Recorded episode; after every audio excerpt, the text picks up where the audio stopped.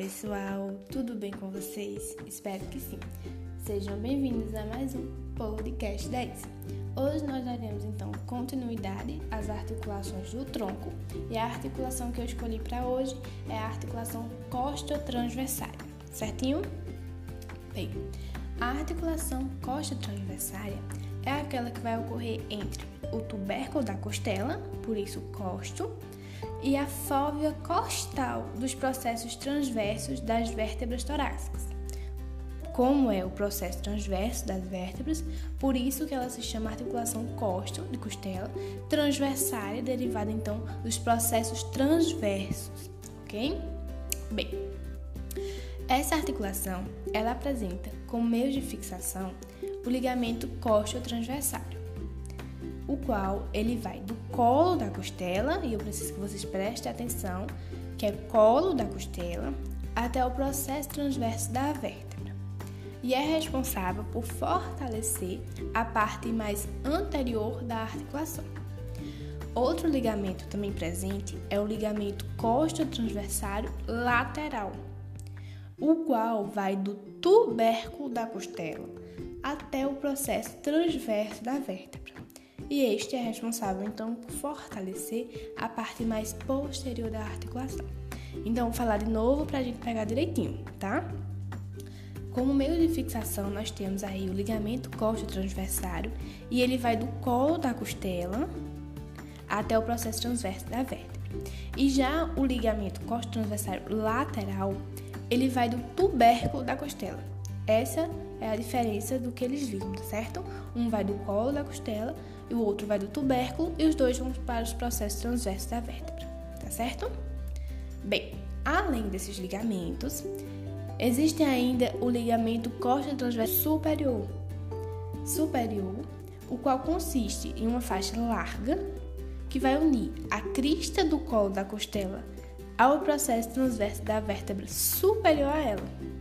Por isso que eu falei superior, para vocês observarem que esse aí é, tem uma diferença porque ele vai unir, então, o colo da costela ao processo transverso da vértebra que está acima daquela costela.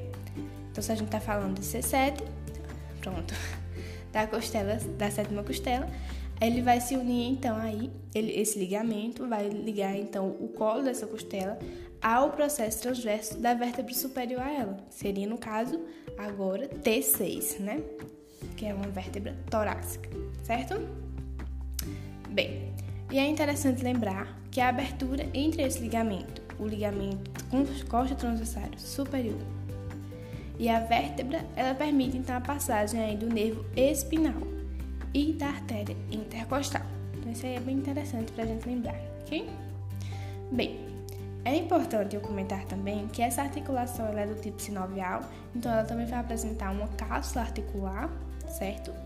Mas que seus movimentos podem variar de acordo com o nível das costelas. Então preste atenção. Oh, as articulações transversárias que são médias, ou seja, que ocorrem, por exemplo, entre a vértebra T6 e a sexta costela, né, naquela parte mais média, elas vão apresentar uma cavidadezinha certo? Em formatos de semicírculo que encaixa bem direitinho ali com a costela. Quando ocorre esse encaixe, os movimentos gerados vão ser movimentos rotacionais, certo? Permitem aí uma certa rotação da costela. Já as articulações costo-transversárias mais inferiores, como por exemplo entre a vértebra T9 e a nona costela, já são mais abaixo, as faces articulares elas são planas, elas são mais retas. Então não há um encaixe perfeitinho ali, certo? Por isso que não vai ocorrer movimentos de rotação, mas sim movimentos de deslizamento. Ok? Então aí a gente observa essa diferença entre movimentos, certo? Devido à posição onde a costela vai estar, certinho?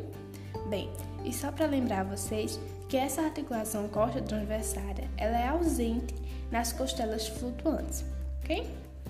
Bem, galera, era isso, né? Falei um pouquinho então a respeito da articulação costa transversária, certo? Que é aquela que vai ocorrer então entre o tubérculo da costela e a fóvea dos processos transversos das vértebras torácicas, ok? Bem, e vai ter como meio de fixação ligamento costo-transversário, ligamento costo-transversário lateral e ligamento costo-transversário superior, ok? E os movimentos, eles vão variar um pouquinho em relação à posição das costelas. Podem ser mais rotacionais nas nas costelas que estão ali médias, como T6, e elas podem ser movimentos de deslizamento nas vértebras mais nas vértebras e costelas mais inferiores, como por exemplo T9, ok? Bem, eu espero ter ajudado, espero que vocês tenham compreendido, certo? Qualquer dúvida vocês podem mandar para mim que eu estou à disposição.